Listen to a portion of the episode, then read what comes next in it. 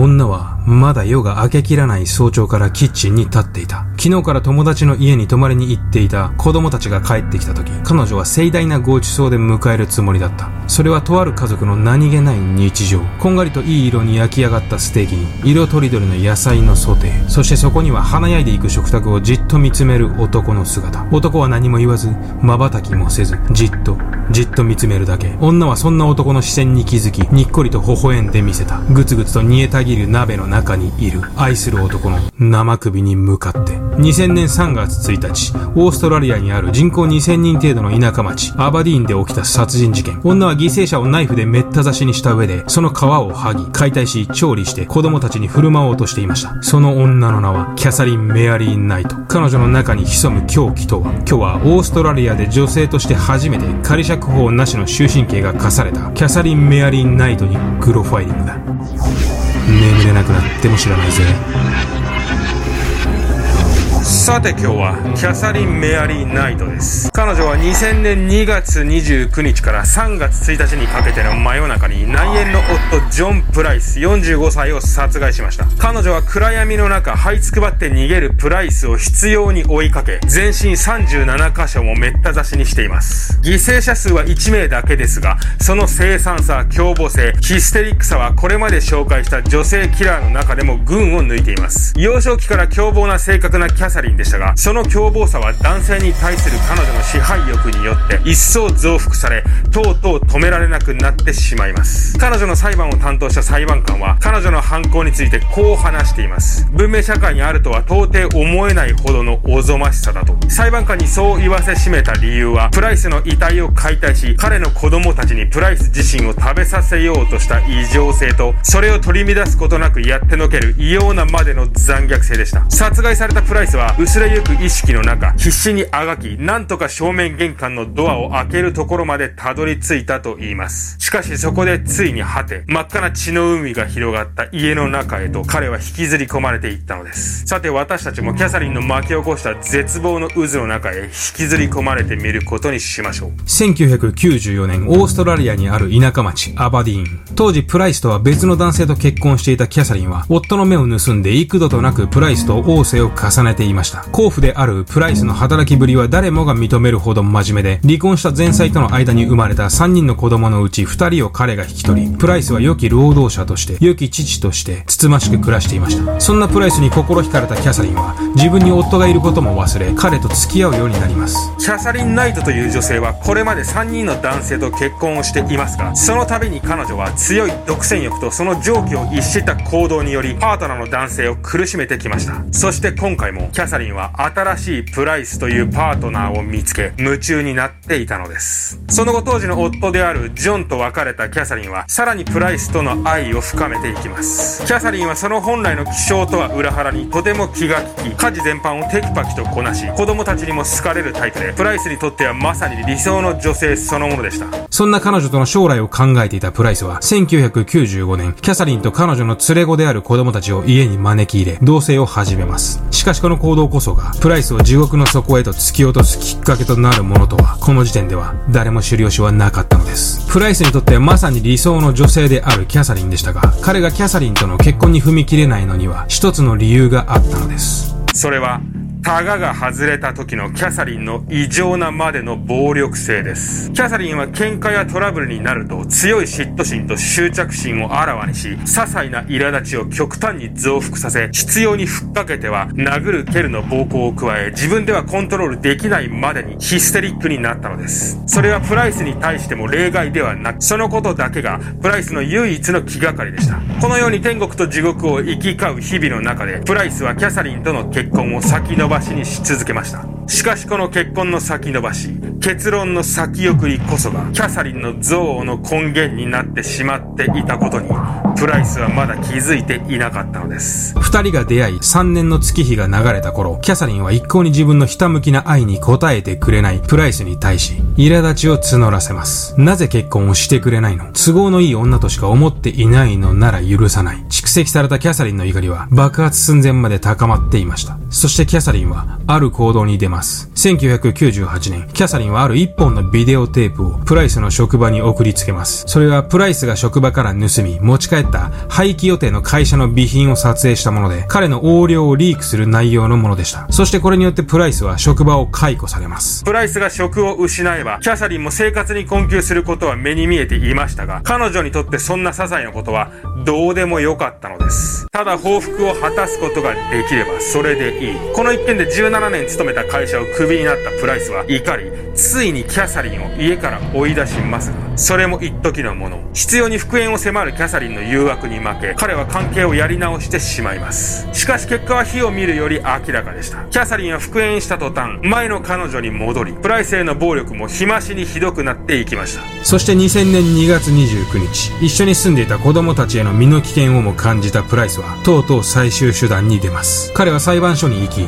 キャサリンに対して自分と子供たちへの接近禁止命令の発行手続きを始めたのです。しかしこの強制措置こそが、キャサリンの憎悪をさらに燃え上がらせることになってしまったのです。一般的にストーカーなどの被害に遭った時、最もやってはいけないこと、それはいきなり相手との連絡を断つということです。急に連絡を断たれた行き場のない消化されない気持ちは次第に怒りに変わり、それは止めようもない狂気となって自分に向かってきてしまいます。しかしプライスはの時まさにそれをやってしまっていたのです。接近禁止命令を得たプライスはこの後子供たちを連れに自宅に帰るのですが、その最中彼はキャサリンに殺害されてしまいます。この時にプライスは何か嫌な予感を感じていたと言います。そしてそのことを反映するかのように、プライスは真剣な面持ちで、当時の職場の同僚や近所の友人にこう頼み事をしています。出勤時間を過ぎても、家に俺の車があったら、すぐに警察に通報してくれ。きっとその時すでに俺はキャサリンに殺されているだろうから。プライスは我が家に足を踏み入れます。しかしそこにはキャサリンの姿はなく、子供たちも友人の家に泊まりに出かけており、プライスは一安安心します。そしてすっかり安心したプライスは、夜遅くまで友人宅で酒を飲み、自宅に戻ります。午後11時、自宅でまどろむプライスのもとに、キャサリン・メアリー・ナイトが現れました。酔った状態で目を覚ましたプライスは、目の前に現れた妖艶なキャサリンの誘惑に理性を忘れ、欲望のままに彼女と関係を持ってしまいます。そして、疲れて完全に深い眠りに落ちたプライスに対し、キャサリンは計画通りと言わんばかりに容赦なくナイフを振り下ろしたのです。何度も何度も、持てる力の全てを込めて、その後キャサリンは返り血を流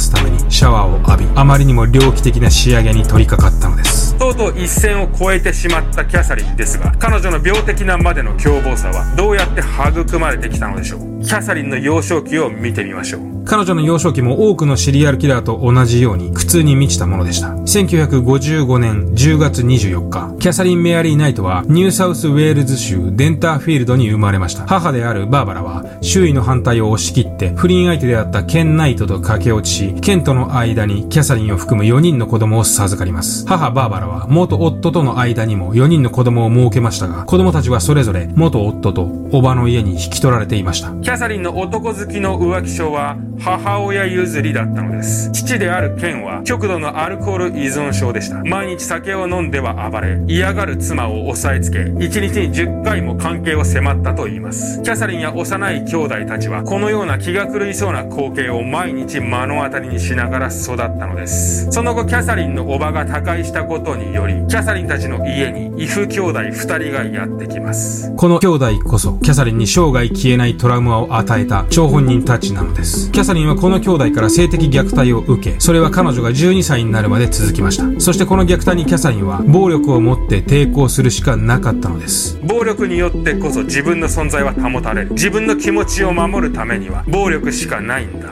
彼女が家族から唯一学んだのはそのことだけでした。キャサリンはろくに読み書きができないうちに高校を卒業し、地元の服飾工場に就職するも1年も経たずに辞めてしまいます。そしてキャャサリンがこの次に就いた仕事こそ彼女の異常性と残虐性を増幅させる直接の原因と考えられるものだったのです。屠殺場に再就職した彼女は毎日家畜の皮を剥がし、解体し、肉片を切り刻む日々を送るうちにこの仕事を気に入り始め、キャサリンは驚くべきスピードでその技術に磨きをかけ、屠殺に天性の才能を発揮し始めました。その有能さは会社からも認められ、彼女は専用のナイフを会社からプレゼントされたと言います。後に彼女は屠殺場での仕事を夢のような仕事だったと語っています。1974年、18歳になったキャサリンは、職場の同僚であるデビッドと結婚します。やっと人並みの幸せを手に入れるチャンスを得た矢先、そんな未来をことごとく破壊したのは、他の誰でもなく、キャサリン自身でした。周囲からの祝福を受け、結婚式を終えて帰宅したキャサリンとデビッド。しかし結婚初夜の成功の回数が少ないことに腹を立てたキャサリンはなんと、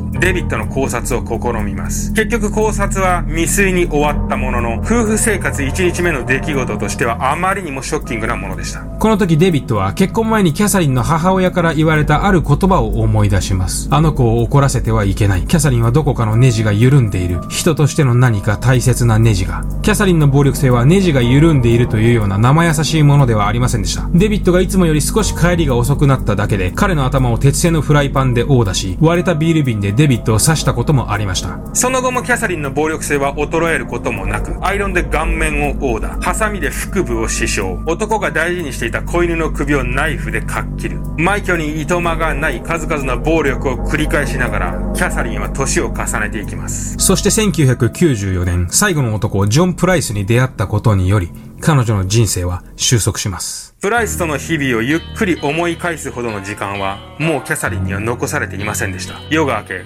明るんできた家の外には、警官たちが駆けつけていました。出勤時間になっても車が止まっていたら、警察に通報してほしい。プライスの頼みを引き受けていた近隣住民は、その通りになってしまった恐怖の中、警察に通報したのでした。警官は裏口に回り、扉に手をかけ、慎重に家の中へと進みます。入ってすぐ、警官の視界を一枚の布が覆いました。目隠しのために吊るしてあるのか、警官は布を手で払い進みました。と、その手にじっとりと嫌な感触が走ります。振り返った警官が見た一枚の大きな布。それは、プライスの皮膚でした。綺麗に剥ぎ取られた生皮が、見てくれと言わんばかりに、フックに吊るされていたのです。壁や床、家具に飛散した血を確認しながら進む警官は、綺麗に食事の準備が整えられたキッチンで足を止めました。二人分の皿には美味しそうなステーキが乗せられ、それぞれプライスの子供たちの名前が書かれたメモが添えられていました。奇妙な光景に戸惑いながら、警官はまだ温かい大鍋の中を覗きます。そこには、